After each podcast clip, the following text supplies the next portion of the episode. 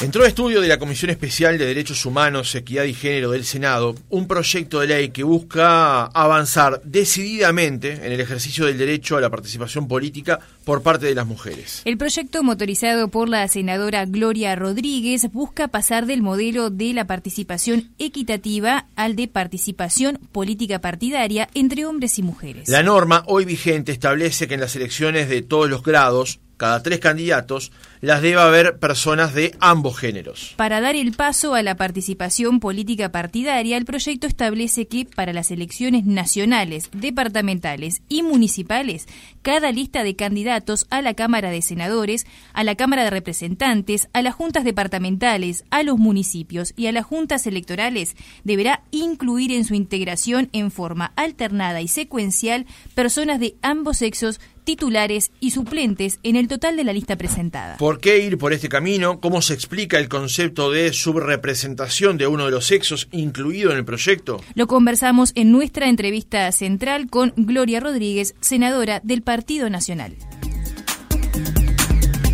Senadora, ¿cómo le va? Buenos días, gracias por acompañarnos. Buenos días, realmente es un gusto estar este, acá con ustedes. Muchas gracias por invitarnos y un saludo muy especial a los radioescuchas. Muchas gracias por, por estar realmente con nosotros.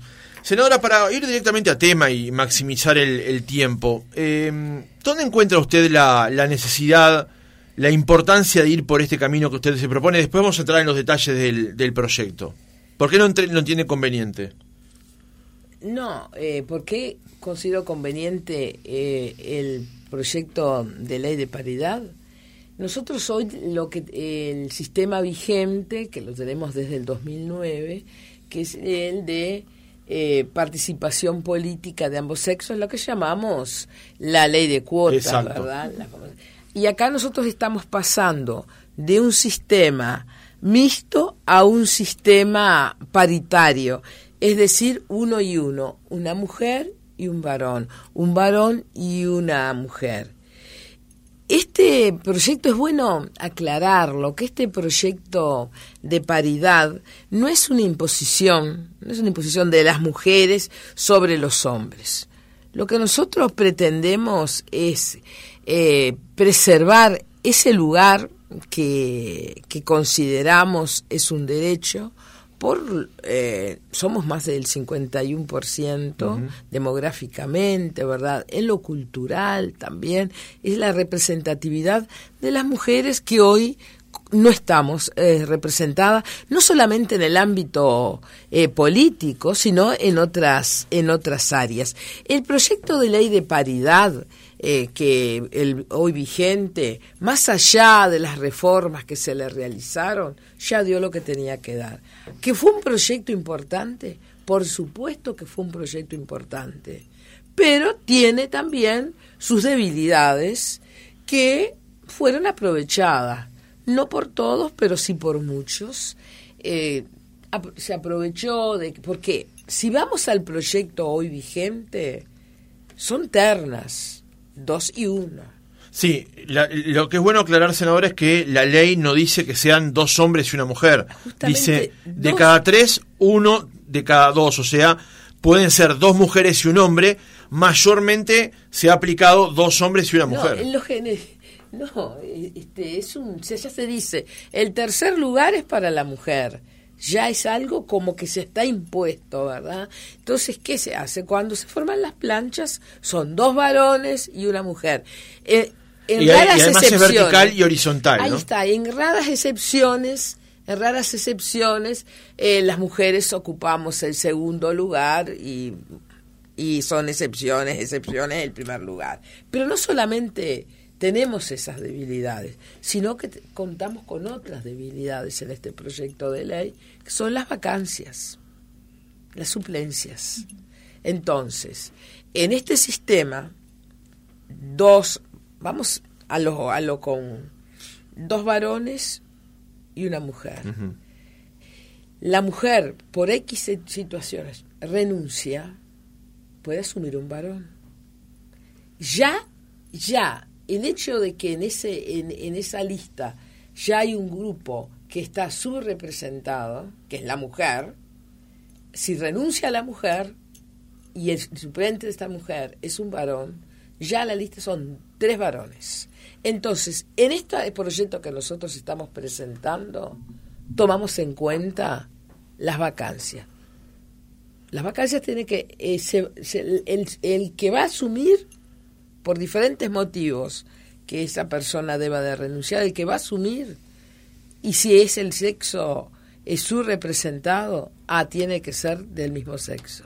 Si es el subrepresentado, ¿no? Eso también que quede claro. Si no es el sexo subrepresentado, asume el que le corresponde. Pero antes de, por eso le, planteaba, antes de ir a los detalles de la norma, usted entiende que hay que ir por este camino porque primero la ley de cuotas, que en la primera en la primera elección recordemos fue una ley ad hoc, fue exclusivamente para esa elección, aunque después se reformó, ya dio todo de sí. Sí. Y en segundo lugar porque usted entiende que aún con la ley de cuotas y con lo que favoreció para la llegada de las mujeres al Parlamento, hoy están subrepresentadas. Sí, sí, porque no se ha respetado el espíritu de la ley.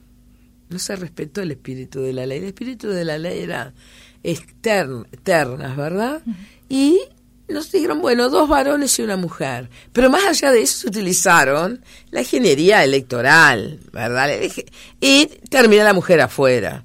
Si sacamos, vamos a suponer, tres senadores y son dos tres diputados y son dos varones y una mujer y por X motivos la mujer renuncia y el suplente es varón, esa lista ¿Quiénes son los que están representando esa lista? Son tres varones. Ahora, mucho de esa ingeniería senadora en algunos casos ocurrió desde su propio partido.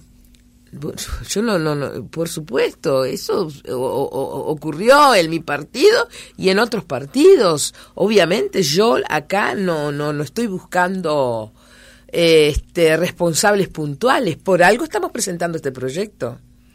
Por algo estamos, lo estamos presentando, porque realmente consideramos que no se respetó el espíritu de, del proyecto, un trabajo que realizaron durante muchísimo tiempo, porque estos son este trabajo de décadas y décadas que, que, venimos llevando adelante las mujeres que hoy estamos y las que ya no estamos, ¿no?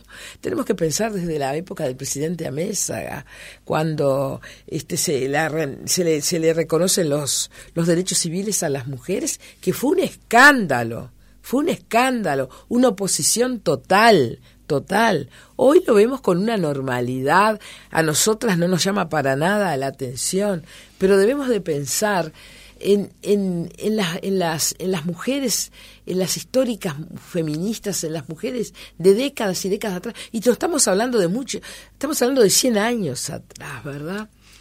tenemos que pensar cuando los constitucionalistas eran todos varones todos varones. Entonces las mujeres no tenían una representatividad, pero ni la suplencia, eran todos varones. Entonces, mujeres feministas, ¿y por qué le hablo de mujeres y de feministas? ¿Sabe por qué? Porque cuando nosotros hablamos de, de, feminismo, lo primero que dicen, ¡ay, las mujeres, las feministas! Porque lamentablemente eh, no existe un feminismo, están los feminismos los feminismos. Yo me considero feminista, pero estoy muy lejos, muy lejos de esos grupos radicales que tienen ese enfrentamiento con el varón, que tienen ese enfrentamiento con el que piensa diferente, que tienen pensamientos por determinados credos con las, con, con, eh, con las iglesias. Yo estoy totalmente en las antípodas de ese grupo. Pero no solamente yo, la mayoría de las mujeres que trabajamos en estos temas, pero hay un grupo minoritario que hace mucho ruido y nos han hecho tanto y tanto daño que cuando decimos somos feministas, lo primero que ya nos mira el mal. Entonces, debemos de reivindicar a esas históricas feministas, a esas mujeres que negociaron con los varones sin esos enfrentamientos sangrientos, que negociaron con los varones porque nosotros las mujeres no, no íbamos a la escuela, no aprendíamos a leer ni a escribir. Las feministas lo negociaron. Nosotros no podíamos heredar, teníamos que tener un tutor, el padre o el esposo. Ni pensar de que nosotros íbamos a poder votar. Y las mujeres, estas históricas feministas, negociaron y nosotros hoy no solamente elegimos, sino que podemos ser electas. Entonces debemos de seguir con ese espíritu, ese espíritu de trabajo y de armonía para lograr avanzar. Nosotros, Uruguay, se destacó durante muchísimos años en estos avances. Hoy no. Hoy nos quedamos, estamos en los lugares en América Latina y el Caribe, estamos en los lugares más bajos de representación de las mujeres. Lamentablemente es así, porque como que nos quedamos en esa retaguardia y no hemos avanzado. Y nos está costando muchísimo, muchísimo nos está costando avanzar, porque presentamos este proyecto y enseguida dicen, bueno, las mujeres, bueno, a nosotros nos han dicho que tenemos que ir para, a la cocina. Sí, nos han, bueno, tienen que ir a cocinar. Hace muy pocos días me dijeron, perfecto, sale este proyecto de ley. ¿De dónde vamos a sacar mujeres para poner en las listas? Me dijeron. Es una ofensa. Justamente, claro, justamente. Es una falta de respeto. Mi pregunta iba, vinculada hacia eso, así. Por ejemplo, en, en, aquí en, el Senado o en el Parlamento quizás eh, pero ¿qué pasa en el interior del país, donde a veces hay dificultades para que las mujeres se acerquen más a la actividad política? No, es un error conceptual. Las mujeres militan, trabajan. ¿Qué sucede? Se quedan por el camino. Las mujeres van, van, van, van. Si nosotros en el interior vamos a una actividad política, están las mujeres, son las que convocan, son las que realizan toda la movida. Cuando llega el momento, no están, no aparecen. Y dicen, no, las mujeres no quieren. Sí, las mujeres. Yo soy una mujer del interior.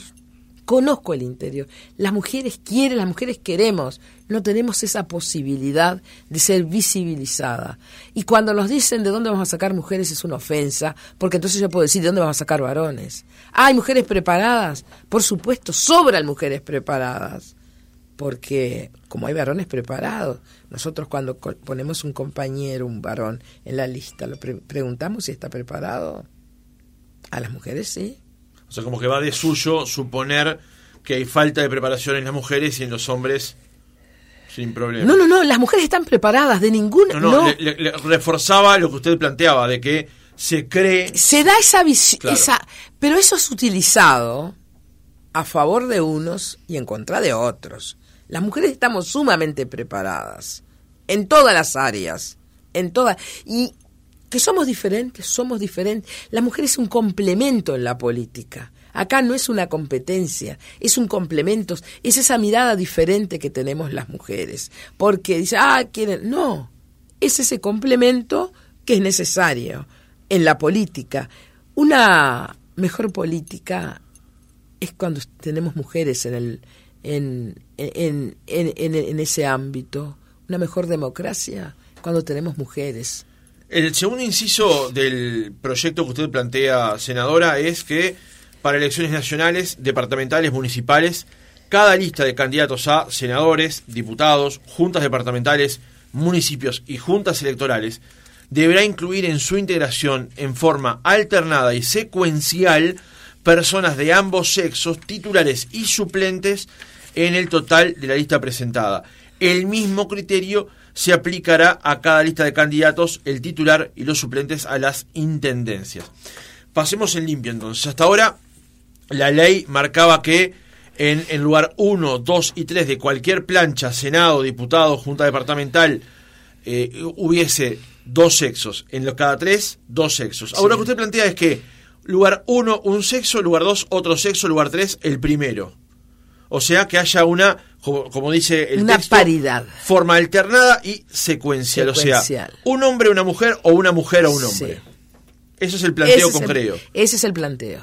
Ajá. Ese es el planteo que nosotros estamos que estamos estamos estamos presentando, este, que ayer ya se comenzó a tratar en el en el Senado. Eh, yo eh, lo dije y lo, y lo, voy, a, y lo voy a reiterar.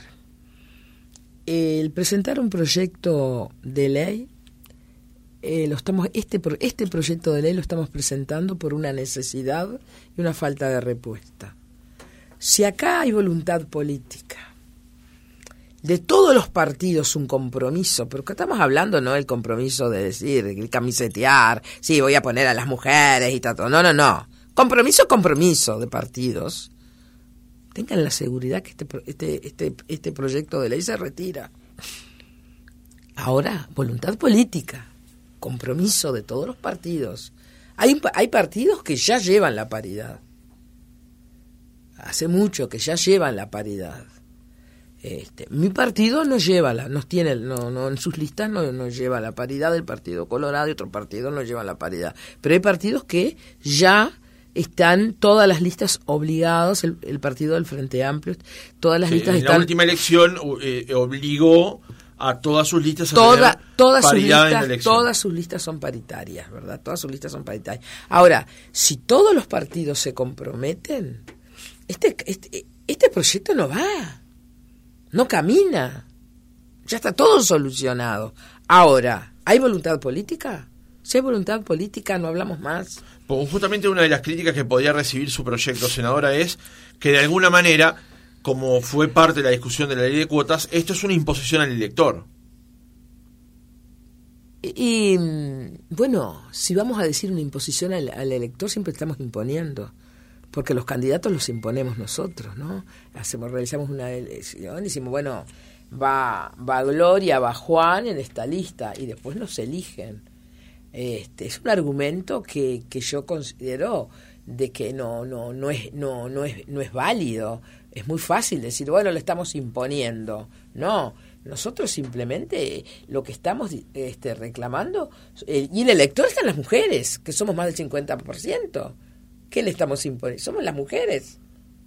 Más del 50% de las mujeres que queremos estar. Claro, lo que pasa es que el elector cuando elige, elige por algo más que el género únicamente por la capacidad. Y bueno, ¿por qué las, si las mujeres estamos capacitadas? No, no, yo no estoy discutiendo acerca de la capacidad, senadora. Yo lo que le planteo es que de alguna manera se le impone al... Eh, eh, mucha gente puede suponer que de alguna manera hay una imposición al elector que no tenga que ver con el género necesariamente, sino con las capacidades como usted maneja. No, por supuesto que sí, sí, lamentablemente, lamentablemente, ya, ya en esta, en el, en el régimen vigente, ¿eh? en el régimen vigente nosotros ya estamos este, si estamos hablando de imposiciones, ya se está realizando, porque son dos y una. ¿Ha sucedido algo? No, al contrario. Lo que nosotros lo que estamos exigiendo es mejorar esto que ya está y, y justamente respetar al elector. Porque si en una lista, si en una lista, dos y uno, dos varones y una mujer, y el elector elige dos varones y una mujer por una ley y resulta que después la mujer renuncia y queda un varón, ahí yo no estoy respetando al elector y no estoy respetando el espíritu de la ley. Es así. Sí. Entonces, ese es mi argumento. No, no se está respetando al elector. Le presento algo al elector basado en una ley y después lo modifico, lo cambio y bueno. Entonces, si vamos a hablar... lo que perseguía el, espíritu de la ley no se consigue en la vía de los hechos. Y no se respeta, porque si yo, si yo estoy, este, eh, eh, agarro una lista de, de, un determinado partido que sé que está bajo a una ley, porque se está respetando esa ley, y miro, bueno, hay dos varones y una mujer. Dos, dos mujeres y un varón, porque se puede dar a la inversa. Sí, claro. Puede haber una subrepresentación del varón. Y después dice, pero caramba, ¿cómo? Ahora renunciaron los varones y quedaron solo las mujeres. Ay, yo no respeté al elector. Bien, senadora, desde que, como decíamos, que ingresó a, la Comisión de, Derechos Humanos, Equidad y Género del Senado, eh, van a empezar ahora a recibir distintas eh, comisiones, tanto de, nacionales como extranjeras.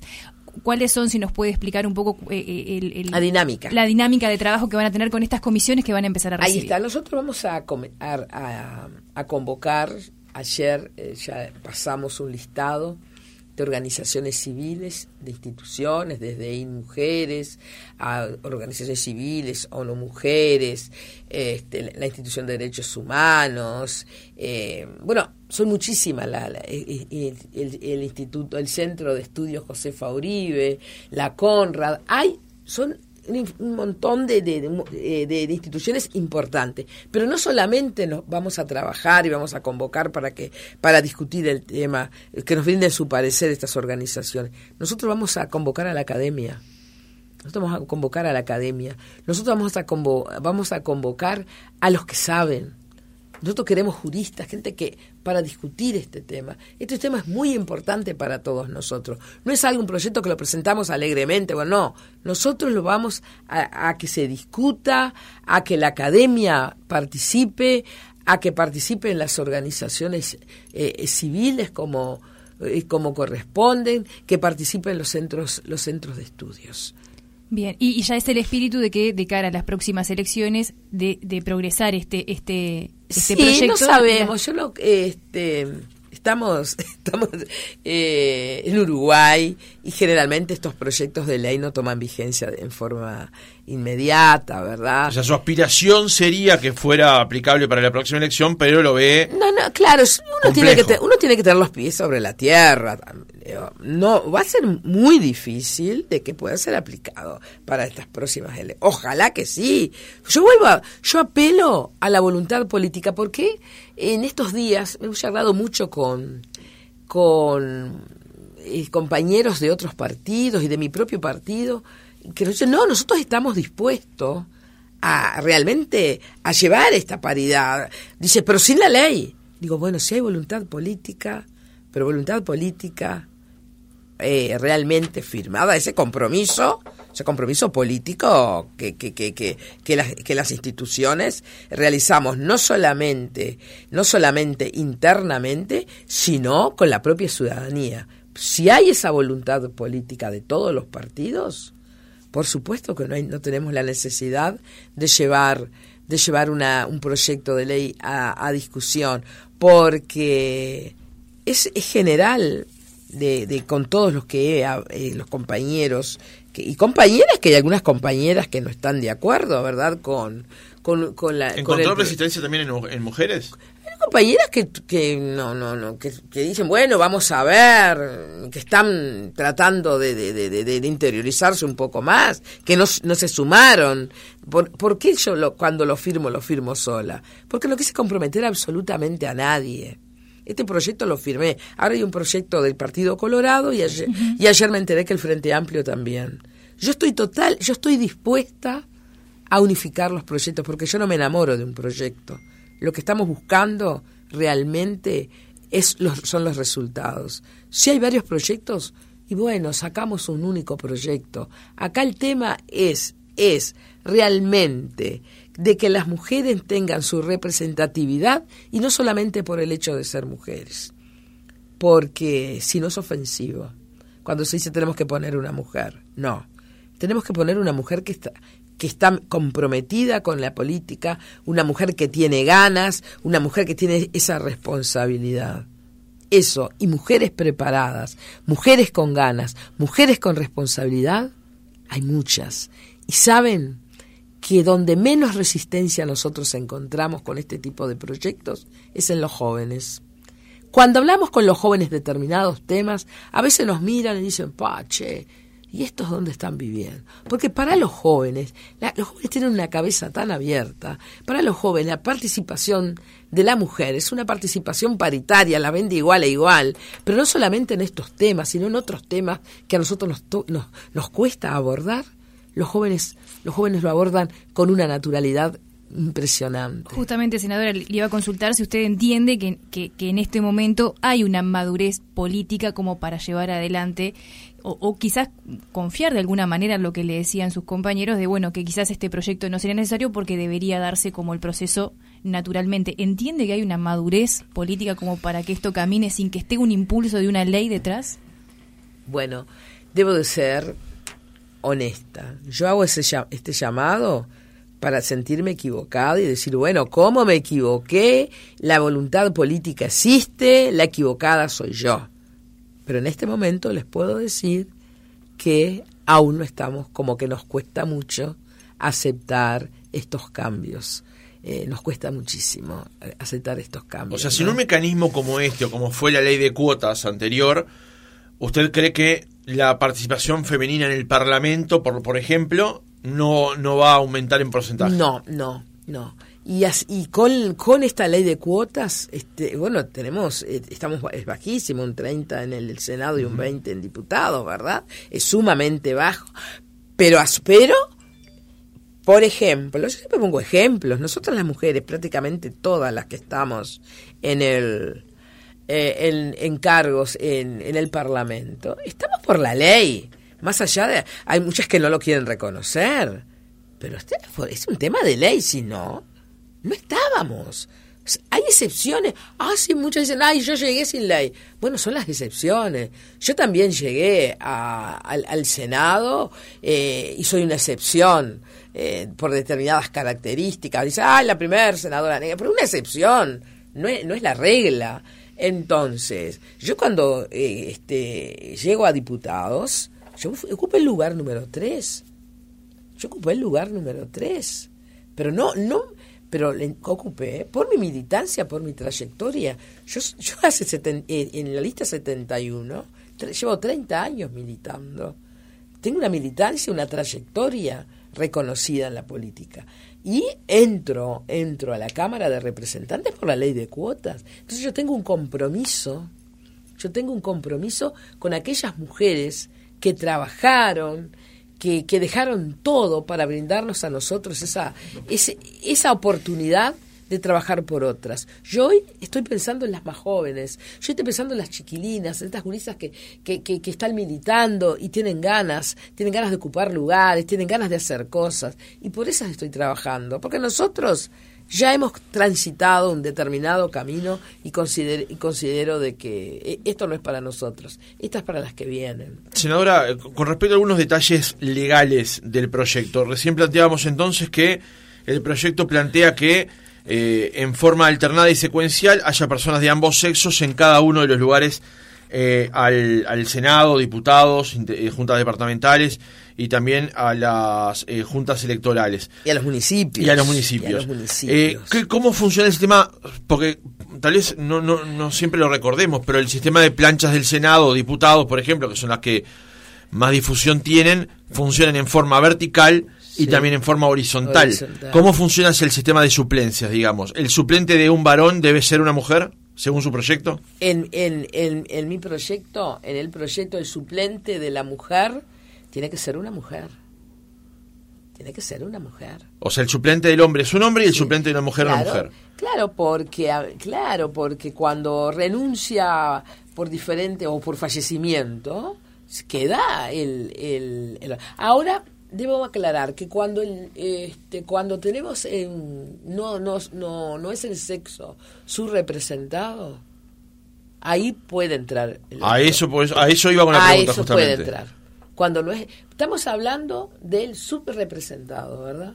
Ahí puede entrar, ahí, ahí, ahí perfectamente. Nosotros lo que buscamos es la paridad. Acá no es el hecho de, bueno, tiene que ser, no. Si no está subrepresentado, entra el que, el que corresponde. Bien. Eso con respecto a, a, las, a las listas. Sabemos que los sistemas de acumulación de votos en el Senado y en diputados son diferentes. El Senado es nacional y diputados es departamental. ¿Cómo funciona en, la, eh, en departamentos que tienen menos cantidad de legisladores, donde son electos uno por lema, por ejemplo? Y lamentablemente, digo, ahí este, vamos a tener este, las dificultades que siempre tienen, tenemos en el interior. Este, porque generalmente las listas están encabezadas por varones. Nosotros no podemos imponernos. O sea, de, departamentos en el que sale un electo, eso va a seguir siendo un varón, digamos. Si, si, la mayoría de las listas llevase varones encabezándolas. Sí, sí, sí, sí, hasta ahí nosotros no podemos incidir con este proyecto, ¿verdad? Este, el que saca la lista. Porque el, tema es el siguiente, porque en Senado hay 31 senadores. O sea, se eligen 30 más el vicepresidente. el vicepresidente que a veces no es senador. Exacto. No siempre, baja el pleno. Pero en diputados hay 99. Y la mayoría, la mayor cantidad se eligen por Montevideo. Por Montevideo. Y el segundo por Canelones. Nosotros tenemos una, una dificultad con el interior, en los departamentos, donde realmente se saca un solo legislador, ¿verdad? este, que ahí las mujeres eh, generalmente eh, eh, tenemos muy pocas posibilidades, tenemos muy pocas posibilidades, que es otro tema que estamos trabajando, que estamos trabajando de brindarle posibilidades, oportunidades a las mujeres para que puedan tener una campaña este, acorde de competencia. Justamente yo le iba a consultar si esta ley no debería venir acompañada quizás de otras leyes que de alguna manera también impulsen, porque cuáles son los argumentos que estas usted me decía que conocía al interior y que muchas militaban, pero a la hora de como que tomar acción de alguna manera se bajaban del juego. ¿Cuáles son los argumentos que, que, que, que, esgrimen esas mujeres que después de tanto militar a veces cuando llega el momento de la definición final no logran comprometerse quizás del todo con, con la actividad política? Generalmente y sin temor a equivocarme es el económico es el económico. Cuando hablamos con las mujeres, no, no puedo porque una campaña me sale muy cara. Y cuando se pide una ayuda, se pide un, un apoyo, entre. Pero esto ya es un tema social. Cuando vamos a pedir una ayuda, un apoyo, es más fácil, tiene más posibilidades un varón que una mujer. Y generalmente los varones políticamente, son más conocidos, que las mujeres muchas veces en el interior, dicen, ah, mirá, sabes una cosa, ya colabore, o te voy... Entonces la mujer ahí se va quedando. lo económico, lo económico es un, es un, es un tema que a nosotras las mujeres nos limita muchísimo muchísimo, muchísimo de, de, poder avanzar en, de poder avanzar en, la política, ¿verdad? Senadora, un par de preguntas más en el cierre del reportaje. Eh, el proyecto no lo menciona, pero ¿sería también su aspiración eventualmente de que la paridad también alcanzara al gabinete? Sí. Eh, no, ¿No de ministros? Sí. No, no. Ministros, eh, no toca ministros. no, no, no lo toca. Pregunté si le, aspiraba que en algún momento también lo, lo, lo, contemplaron. No, no, no, no, no, no, no. son cargos de cargos electos de, de forma directa por el, por el presidente de la República y no eso no lo hemos eh, no no no el tema del, del gabinete no el gabinete no no no no no no, es nuestra no es nuestra aspiración de que eh, de que este se toque no no no de ninguna manera este son cargos de son cargos de confianza obviamente lo ideal es tener más mujeres en el es tener más mujeres en el gabinete no Hemos avanzado, por primera vez tenemos una mujer ministra de Economía. Sí, pero en este gabinete hay menos mujeres que en el anterior. ¿no? Totalmente. Por primera vez tenemos una mujer vicepresidenta electa de forma directa. Hemos, hemos, estamos hablando de las excepcionalidades, ¿no? Cosas que comparto totalmente que en este gabinete tenemos menos mujeres, que en el en el en diputados es menos mujeres. Ahora con las con también hay más mujeres porque muchos este varones están ocupando cargos de decisión y hay mujeres que son suplentas que están entrando. Pero en sí digo digo no no no no no venimos bien eh, a nivel de la región porque acá no estamos, acá nosotros no estamos hablando de algo innovador para nuestro país. Nosotros estamos hablando que esto, esto a nivel de región venimos muy rezagados. A nivel de región nos hemos quedado este hacia atrás con el tema de las mujeres, con un reconocimiento, porque cuando llega el momento tenemos que tener una mujer, porque es así. Las listas este, como ustedes, ustedes recién mencionaron, todas fueron paritarias. ¿Por qué? Porque la, presencia de la mujer es fundamental. Es fundamental la presencia de la mujer. Sí, electoralmente incluso está el concepto de la brecha de género, que eso también hay que cerrarla, ¿no? Pero claro, la presencia de la mujer es... porque la mujer, vuelvo a decir, tiene ese otro componente que le falta al varón, como el varón tiene un componente que no es el de la mujer. Entonces, ¿Qué es lo que sucede? Nosotros tenemos vivencias, ni mejores ni peores, pero que no la tiene un varón. Generalmente nosotros somos madres, abuelas, eh, ocupamos, cuando no somos madres, ocupamos ese rol de tías, o somos la, la, la, las, las madres de, de, los hijos de nuestras amigas, somos las madres del corazón, tenemos una sensibilidad, somos las mujeres que cuando este, se presentan esas, esas situaciones este, que realmente sacuden al, al país, somos las primeras que estamos al frente, y eso lo vimos en la salud, las mujeres, las enfermeras, eran las que estaban allí. Eh, cuando vamos a, a, lo que hoy, que es otro capítulo aparte, eh, el tema de, de las ollas, populares, de las ollas solidarias, quienes están allí son las mujeres, en las organizaciones civiles, ese, ese en los cuidados. En los cuidados, ¿quiénes somos las que cuidamos? Somos las mujeres, pero no solamente cuidamos muchas veces a nuestros hijos, a nuestros sobrinos, sino que cuidamos a nuestros padres, a nuestros tíos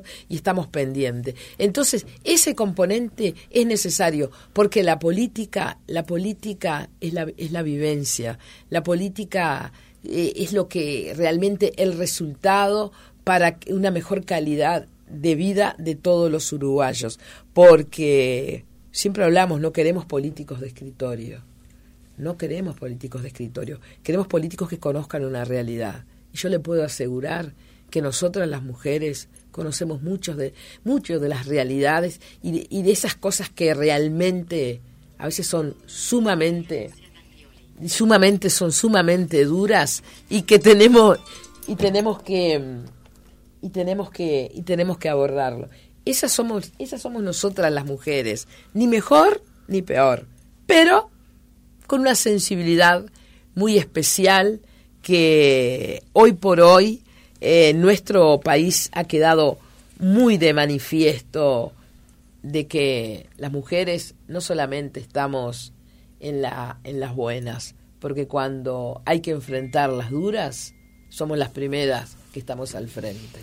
Gloria Rodríguez, senadora del Partido Nacional, gracias por haber estado otra mañana con nosotros. Les agradezco enormemente y en la próxima vamos a venir para decirles que la ley fue aprobada con los votos de todos o de lo contrario para anunciar que realmente todos los partidos políticos han manifestado su voluntad de, que sus listas sean todas paritarias sin necesidad de una ley. Muchísimas gracias.